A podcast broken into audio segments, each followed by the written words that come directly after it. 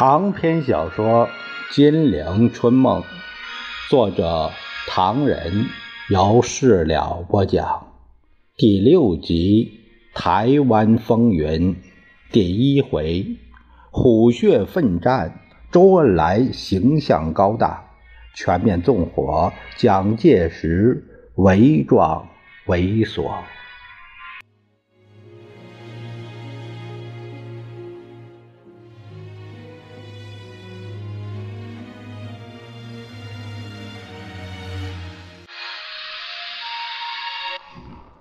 话说蒋介石自以为已经获得天时地利人和的三大有利条件，决心消灭中国共产党及其军队，有恃无恐，毫无顾忌，拉下脸来撕尽了伪装，完全不顾南京梅园新村三十号中国共产党代表团的办公处停止内战、协力建国的努力和奔走。乃使中共代表团中的周恩来、邓颖超、李维汉、廖承志等十五人，先后于1946年飞返延安。同年6月26日，蒋方空军官佐刘善本基于义愤，自川西基地驾 B-24 轰炸机，率同僚飞离基地，投奔延安。痛斥蒋介石背信弃义，蒋介石毫不恼怒，他也没办法。中国刘宁代表董必武、王炳南、梅毅等三人，则于一年，就是第二年三月七日，和中共驻上海、重庆、南京三地人员，在国民党破竹之下，全面返回延安，其实就是。限期离境，不少单位还是在美方保证情况之下使告撤退。蒋介石对于这种安排十分满意，心情也平和了一些，对身边的陈布雷说：“呃，自己觉得好久没有这么痛快了，壮士断腕，不惜一战。”呃，和马歇尔夫妇。鲁斯，呃，等在上星期一由太湖备受的时候，已经说过，这次正式交战后用不了一年，可以全部米平共区。陈诚比我更乐观，他认为根据目前条件，用不了半年，他就可以云游四海。呵呵呵。陈布雷一怔，挤出一丝笑容，连声喂喂，未发一言。却听蒋在指指卷宗，问他：“陈主任，你赴陈公洽一个电报，说台湾光复一周年纪念大会，我一定和夫人出席。呃，你有没有兴趣到台湾走一趟啊？几天就够了，千军万马要调动，我自己实在没有太多功夫。”那布雷就不随行了。陈布雷很想告退，侍从室在大局急转之下，呃，还有不少事情要做。说完想走，没料到毛人凤侧着身子进来，向蒋立正敬礼，双手径自捧上了本薄薄的小册子，直趋蒋前说：“报告先生，国府正在戡乱。”共产党却送来一本很有价值的情报，叫做《敌后抗日根据地介绍》，旅顺民众书局翻印，写明是一九四六年六月五日出版，很新，很有用。蒋介石也不作声，却示意陈布雷去接，问毛人凤说：“你核对过吗？”毛人凤喂喂。蒋对陈布雷说。马副局长既已核对过，我也没有时间仔细看。你先去细细读一下，再还给马副局长去翻印。连长以上每人一本，全国都发，绝密性质。这时候由他们自报家事，真有用处。呃，毛泽东、周恩来、叶剑英他们一开口就是敌后根据地如何如何。好像那里老百姓就是他们亲兄弟一样。呵呵，好，现在我要剿平他们根据地，消灭他们的藏身之所。我才不稀罕这批土包子和这个烂土破地！陈布雷闻言浑身打哆嗦，见毛人凤一旁的样实在难堪。陈本来对毛人凤心比其人，此刻更不是味儿。当下回到自己的办公室，打开那本朴素的小册子，只见第一篇豪迈的写道。八路军新四军抗战成绩与敌后抗战根据地的概况。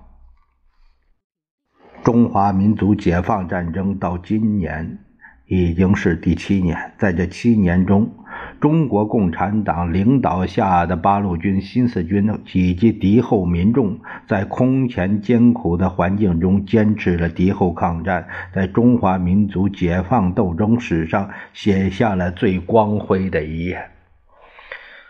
三七年秋，敌占大同，直扑雁门关，敌军蜂拥南进，三进人心惶惶。此时，八路军便新夜驰赴前线杀敌，首先以平型关。大胜利稳定了全国的人心，接着挺进敌后，建立了大大小小的根据地，把一度沦陷的国土重新光复。一直到现在，敌后已有四百余万。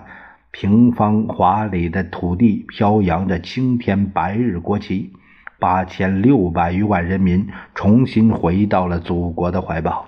今年上半年，我军攻下了二十四个县城，其中有榆社、临县、沁水、朝城、清丰、内黄、任丘、肃宁等八个要城，至今仍在我控制中。连以前的富平、黎城、歙县。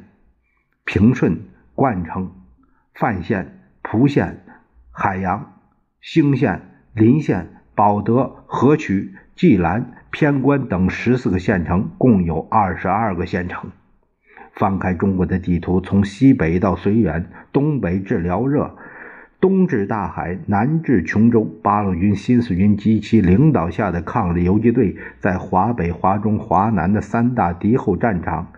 建立了十五块抗日根据地，在这十五个抗日根据地当中，华北有晋察冀、晋绥、晋冀豫、冀鲁豫、山东等五个战略区；华中有苏中、苏北、淮南、淮北、鄂豫皖边、苏南、皖中、浙东等八个战略区；华南有东江与琼崖抗日根据地。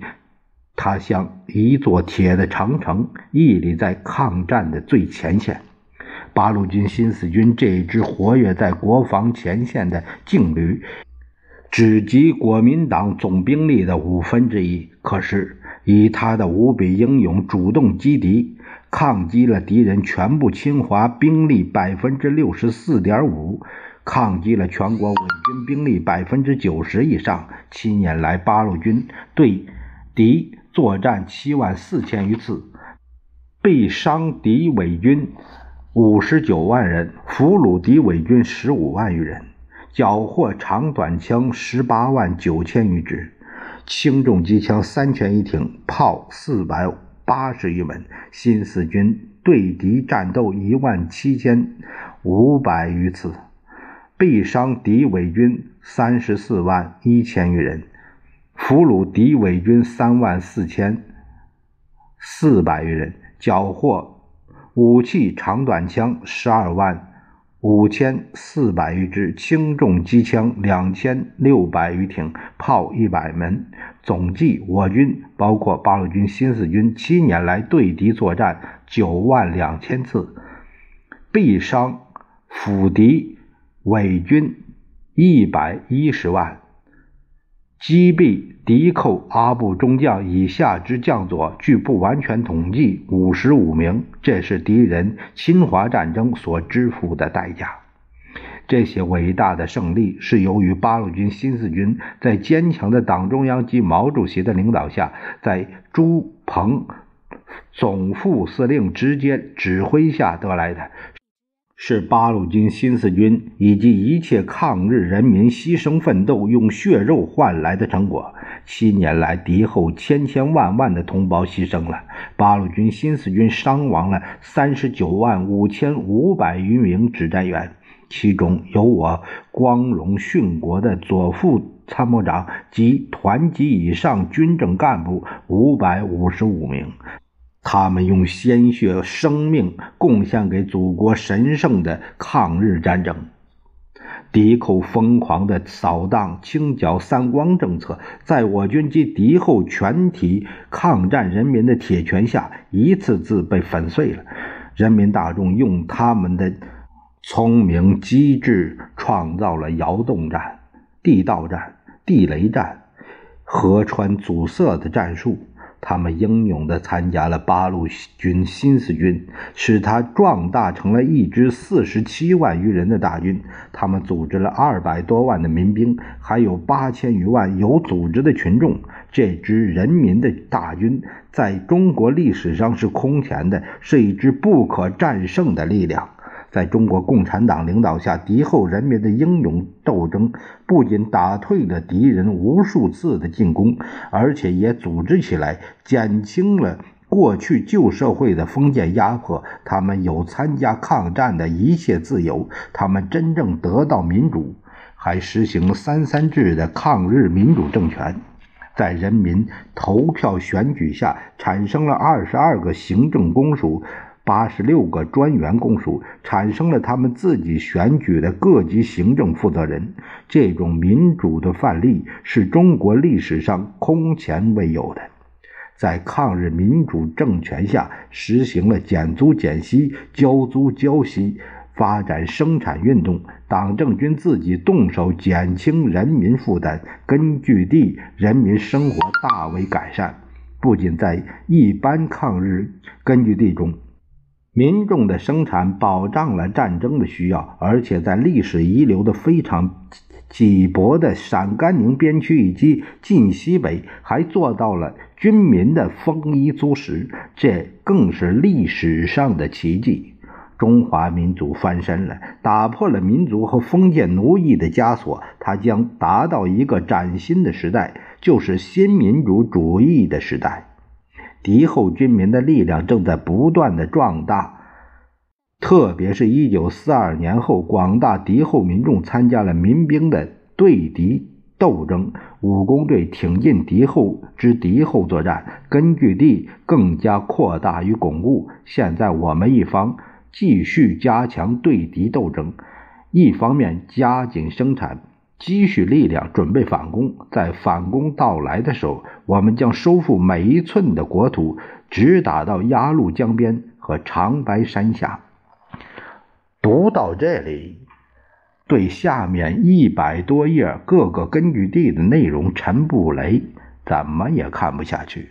他正直的性格无法同意讲一个所谓“剿”字。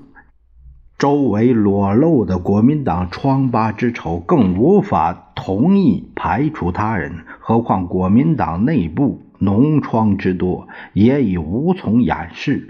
分明中共没错，根据地军民没错，却已进入被剿境地。而陈布雷又无法说一个不字，黑白不分，是非倒置。正唏嘘间，乃弟陈书同来。问他面色何以如此难堪？这个兄长言敢实说，忙不迭的乱移他言，把最大的心事告诉他说：“为什么？我六个女儿，两个儿子，你是知道的。现在不谈其他，哎，光说生活。你嫂子又来电话诉苦，我又一个礼拜没回家，睡在这办公室里。”我是收入不少的公务员，先生逢年过节都有津贴，可是我不能一个人收下，我得分给组里的同事，他们比我还辛苦。这份俸金真像只乌龟，而物价又像兔子。我一旦告老还家，实不相瞒，顶多三个月就得向亲友告代了。陈书同闻言长叹一声。哎呀，这么大规模的军事行动，要物价下得来才怪呀！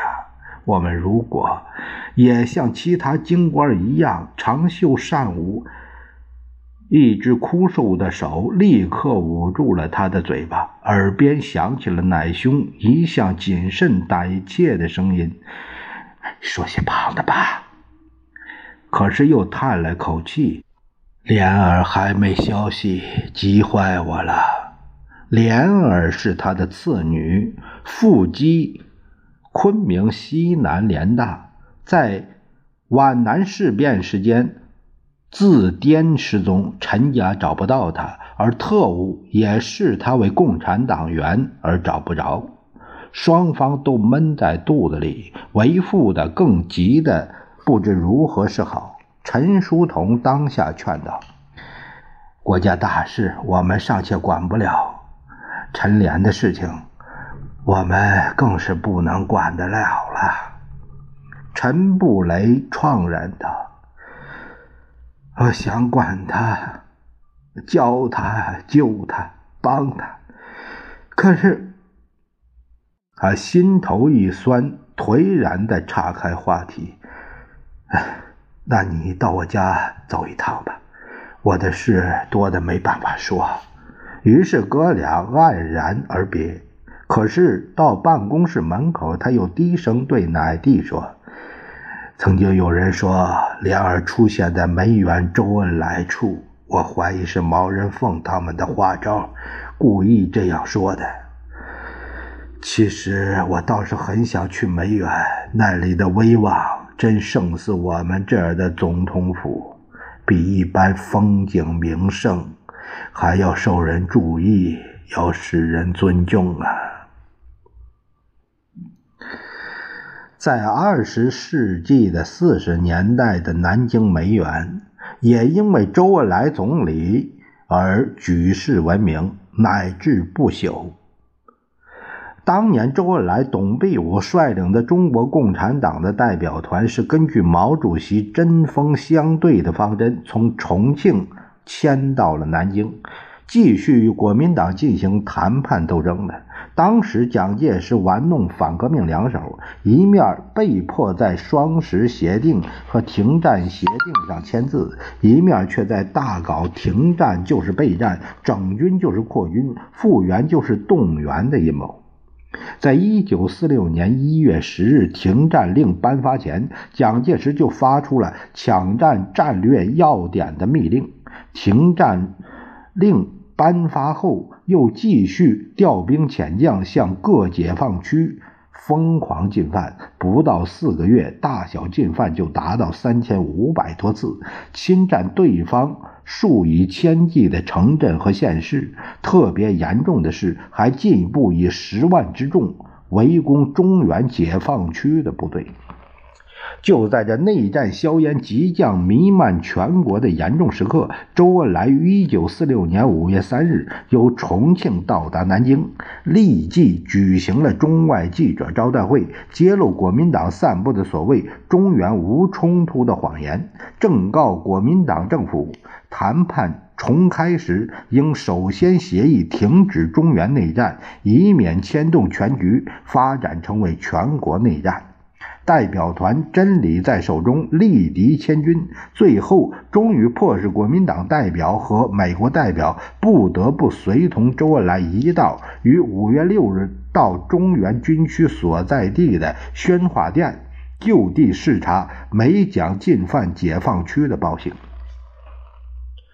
中原军民用无可辩驳的事实向全国人民公布：停战三个月以来，中原的解放区。遭受国民党侵犯达到一百四十次之多，慑于全国人民的压力，将被迫同意在军调部下设宣化店小组，监监督停战协议的实施。在南京谈判的过程中，周恩来利用各种有利的形式和斗争策略。同相互勾结、耍尽花招的美蒋展开了针锋相对的斗争。当时，美帝国主义为了给蒋打气，提出了一个军事援华法案，就在美国总统特使马歇尔来华调处期间，美国派飞机、军舰帮助蒋介石运送了大量军队到解放区前沿阵地，用各种美式现代化武器装备国民党军队。供给国民党政府大量军火物资，并成立了美国驻华军事顾问团，在青岛、南京、广州、昆明、成都等地开办了内战军事人员训练班，为蒋介石训练陆军、海军和伞兵。美国军官直接训练的国民党陆军就有五十七个师，七十万人。周恩来在谈判过程中把这大量事实揭露出来，揭穿了美国以调处为名支持蒋介石打内战的罪恶阴谋。周恩来在给马歇尔的一份备忘录中责问马歇尔：“美国政府此种巨大援助与武装干涉，试问执其全权代表如阁下及司徒大使作为居间调人者于何地？”备忘录击中了敌人的要害，全国人民对美帝调解骗局感到无比的愤恨，掀起了反对美蒋勾结、停止内战的广泛的群众运动。在事实和真理面前，美蒋理屈词穷，狼狈不堪。蒋介石乱了手脚，后来竟提出要给公正的美国马歇尔这个调处人以国共谈判的最后决定权。这是一个赤裸裸的卖国行径，中共代表团立即给予彻底的揭露。国民党宣传部长这时又急忙出来赖账，一再声明说他们提出来的是公断权，而不是最后决定权。然而白纸黑字，证据确凿，他们的狐狸尾巴就已经被抓住了。周恩来的无情揭露，把国民党反动派卖身。投靠的卑鄙行为公诸于国人，各阶层爱国民主人士纷纷起来谴责，给予无情的嘲讽。最后，马歇尔只得宣布调处失败，灰溜溜地夹起皮包滚蛋了。周恩来在白色。恐怖笼罩着的龙潭虎穴，就是这样坚定从容的与美蒋反动派进行了针锋相对的斗争，沉重的打击了敌人的嚣张气焰，宣传了中共的主张。梅园新村三十号庄严凝重。周恩来率领中共代表团，从1946年5月至1947年3月，在这里进行了十个月零四天针锋相对的斗争，出色的完成了光荣的历史使命。近的梅园楼房前是一个不大的庭院，庭院内两棵翠柏苍劲挺拔。翠柏左右是两盆开的郁郁葱葱的铁海棠，似乎象征着屋主人的铁胆忠心。在小小的会客室里，在廊前的葡萄架下，在南京郊外的风景区，周恩来经常在这些地方接待民主人士、国际友人和中外记者。在内战争乌云翻滚、血腥镇压加剧的日子里，有些中间人士看到蒋介石撕毁停战协定，向解放区猖狂进攻，他们对和谈前途和对中国革命的前途深感忧虑，有的悲观失望了。周恩来遵照毛主席关于。应争取一切可能反对内战的人、孤立好战分子的指示，一面和国民党反动派进行斗争，一面广泛接触各方面人士，宣传正确主张。只要有一分反对内战的积极因素，绝不放过争取的机会。周恩来经常向朋友们指出，蒋介石的样子看起来可怕，实际上没有什么了不起。他背信弃义，撕毁亲手签订的协议，就暴露了自己，从而陷入了空前的孤立。他在军事上的所谓优势只是暂时的，最后的胜利一定属于人民。周恩来的言行给人们增添了信心和力量。当年常去梅园的郭沫若，很恰当地把这里誉为沙漠中的绿洲。周恩来率领的中共代表团到达南京后，苏州、杭州、上海等地相继爆发了声势浩大的反内战游行。六月二十三日，上海十余万人举行反内战游行示威后，推出马叙伦等十人为代表前来南京请愿，要求停止内战。代表们一到南京下关车站，事先埋伏好的一群国民党特务蜂拥而上。包围殴打达五个多小时，制造了骇人听闻的下关惨案。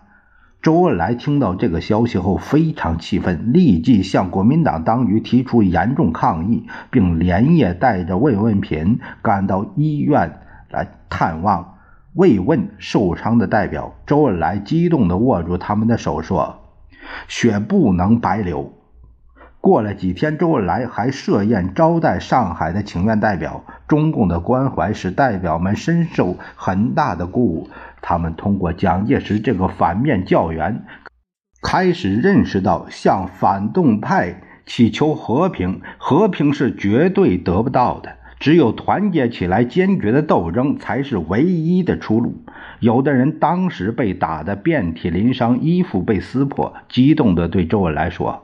我过去总是劝你们少要一些兵，少要一些枪。现在我认识到，你们的战士不能少一个枪，不能少一支子弹，不能少一粒呀。马叙伦则握着周恩来的手说：“中国的希望只能寄托在你们身上了。”下关惨案后，全国人民争取和平民主的斗争越来越坚决，国民党的血腥镇压也更变本加厉。时隔不到一个月，国民党特务又在昆明一手制造了震惊中外的李文惨案，就是李公朴和闻一多被刺杀的惨案。五天之内，李公朴、闻一多两位和平民主人士先后惨遭暗杀。凶号传来，周恩来立即向国民党提出严正抗议，并举行了记者招待会，揭露国民党这一法西斯暴行。周恩来说：“李公朴、闻一多两位先生被暗杀不是偶然的，这是和平民主运动中一股反动的逆流。在国民党政府管辖的后方，有的是宪兵、警察、军队、法庭和监狱，他们还用暗杀的手段来镇压手无寸铁的民主人士，真是无耻卑鄙之极。”蒋介石不顾中共的一再反对，悍然推翻政协。会议的协议于一九四六年十一月十五日单方面召开伪国大，制定伪宪法。为了抗议国民党反动派严重破坏和平谈判的罪行，周恩来决定返回延安。行前，他在梅园举行了一次告别性的中外记者招待会。墙上挂着一幅国民党进攻解放区的形势图。周恩来指着地图，向中外记者痛斥蒋介石全面进攻解放区、发动反革命内战的罪行，痛斥国民党一手包办的独裁的伪国大，申诉中国共产党坚决与全国人民谋求真正和平的主张。这次记者招待会，由于到的人多，屋内坐不下。窗外也挤满了人头。周恩来侃侃而谈，语调激昂，充满了必胜的信心。当时有一个记者问：“假如国大通过对中共下讨伐令，中共将何以自处？”周恩来泰然自若的笑容，他回答道：“那有什么不同呢？早就在打了。抗战前十年内战，抗战中八年摩擦。”胜利后一年纠纷，都经历过了。我我们还是要为人民服务的。只要不背叛人民，依靠人民，我们在中国的土地上就一定会有出路的。就在国民党蒋介石孤注一掷召开伪国大时，各民主党派负责人纷纷来到梅园新村，表示坚决与中国共产党采取统一的立场，拒绝参加伪国大。在重庆、昆明、上海、香港等地，有几十个民主党派和地方组织、人民团体也纷纷发表声明、谈话和抗议书，指斥蒋介石破坏政协协议，召开一党国大，妄图用假民主来掩饰法西斯独裁、推行内战政策的罪行。周恩来离宁时，人们最为关切的问题是中国共产党几时回来。周恩来充满信心地回答说道：“我们肯定是要回来的，回来估计有两种可能，一种是请回来，国民党被打得一败涂地，必定是再次请求谈判；再一种就是我们打回来，后一种可能性要大得多。”历史的发展证实了周恩来的预言。就在中共代表团被迫撤离南京短短两年之后，中国人民解放军在全国人民的大力支援下，百万雄师过大江，周恩来战斗过的南京城终于回到了人民的怀抱。而当年的梅园周围可以说是满街狼犬，虎视眈眈。在周恩来、董必武和邓颖超居住与办公的地方。周围不到一百米的范围内布满了国民党的特务据点，他们门对门、窗对窗的对代表团进行昼夜二十四小时的监视。周恩来每次外出都有特务尾随盯梢。对这一切，周恩来处之泰然，横眉冷对，对无私无畏的巍然屹立于虎狼群中。他常说。我们是为了革命事业，怕什么？有一回，国民党反动派秘密策划，组织一帮特务、地主、恶霸组成的还乡团，要以请愿的名义到代表团来，企图捣毁代表团的驻地，趁机危害周董、邓廖等人。代表团虽在敌特的监视之下，更在群众保卫之中。这个阴谋被代表团知道了。周恩来召开会议，决定一方面向国民党提出警告，戳穿他们的阴谋；一方面为避免无谓的损失，组织大家疏散出去。当时，周恩来带了警卫员龙飞虎去莫愁湖。可是飞虎到了莫愁还是愁，老是惦记着家里的安危。周恩来看他焦急的神情，就给他讲莫愁湖的故事，在谈笑中镇定而从容地摆脱了狼犬。周恩来常常教导大家说：“敌人无论怎么残暴，共产党人是绝对吓不倒的。敌人越是疯狂，死亡来得越快，这是一条不可抗拒的历史规律。”当年敌特对代表团的进行监视，在周围设立了十多个特务据点。这幢房子是中统、军统的联合指挥所，那幢是伪首都警察厅厅长的公馆。为了针锋相对，梅园新村三十号门首加盖了小楼，围墙增高一半，以阻挡敌人狼犬般的眼睛。现仍遗留下明显的增高痕迹。从庭院走进楼房，楼下左侧是会客室。会客室很小巧，一排淡绿色的沙发，没什么装饰。壁炉上挂着一帧珍贵的照片，这是周恩来离开南京返延安前与董必武、邓颖超拍摄的合照。拍摄的地点就是在这个会客室。就是坐在照片下的那张长沙发上。会客室的正中有一张小圆桌，陈放着一碗雨花台文石。这些雨花石是周恩来和邓颖超在紧张的工作中挤出时间到雨花台去凭吊革命烈士，亲自拾回来的。现今看到碗内水中晶莹坚实。嫣红色的斑纹鲜明的雨花石，看到墙上的照片，仿佛听到邓颖超的谆谆教导。每当我一看到这些雨花石，就会回想起无数为革命流血牺牲的壮烈士来，仿佛看到我们敬爱的周总理坐在中间的沙发上。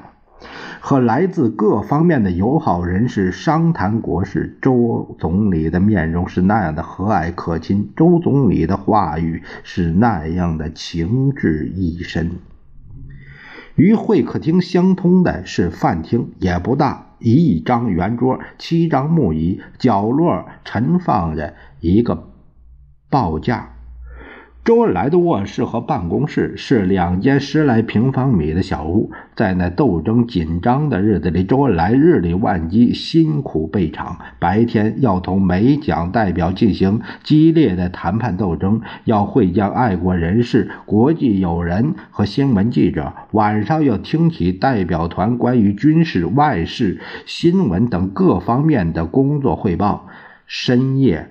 还要亲自起草给毛主席党中央报告工作的电文，经常亲自撰写中共党南方局机关报《新华日报》的重要社论，起草修改一些重要的声明和谈判方案，字斟句酌，费尽苦心。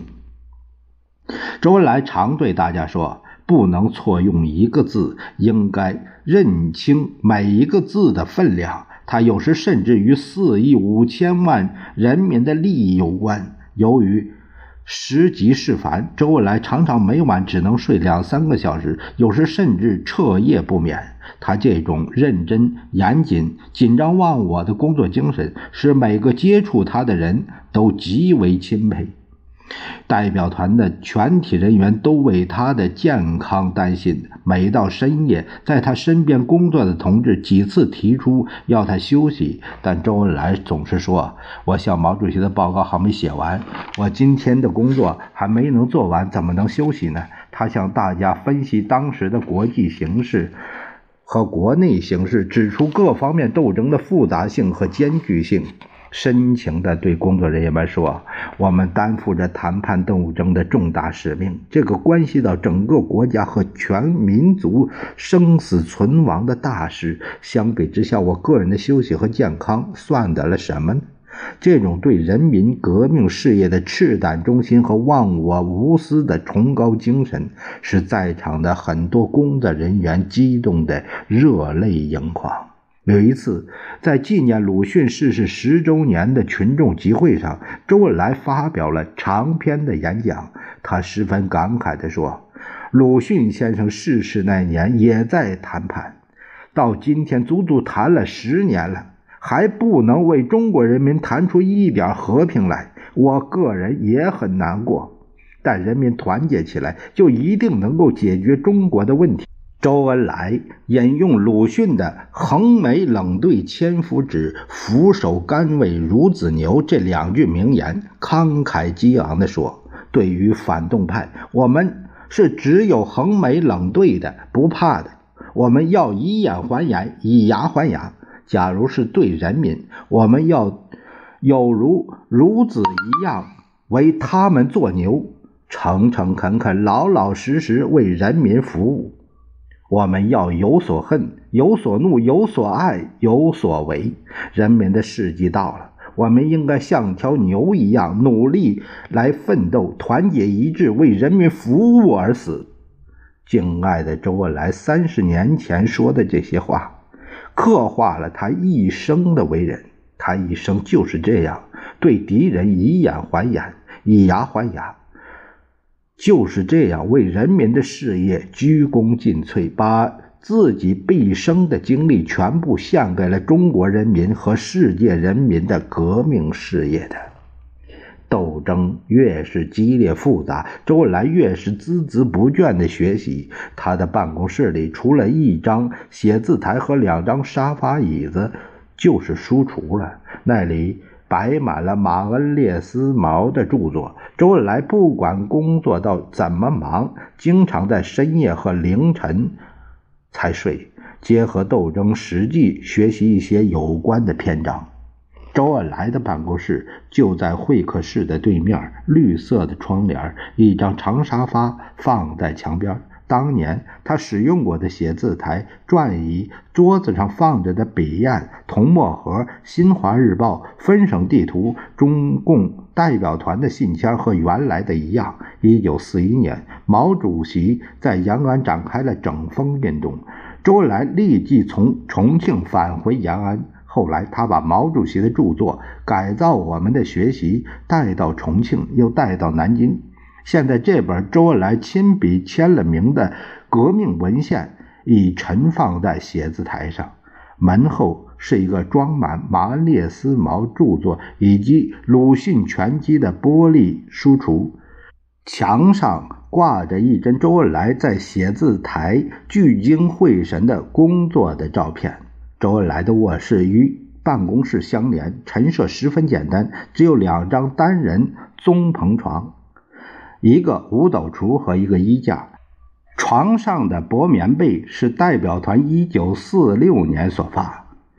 周恩来在南京斗争时，经常在临睡前嘱咐身边的同志：“如果毛主席有重要指示下达，你们一定要马上叫醒我，千万不要耽误了时间。”在他卧室的一个木衣架上挂着一顶褪了色的太阳帽。这顶帽子不仅是周恩来生活简朴的历史见证，而且饱含着他和毛主席深厚的阶级感情。一九四五年八月，周恩来跟随毛主席去重庆谈判，临行时他发现毛主席没戴帽子，就把这顶太阳帽亲手给毛主席戴上。谈判结束，毛主席飞返延安，又把这帽子亲手送还周恩来。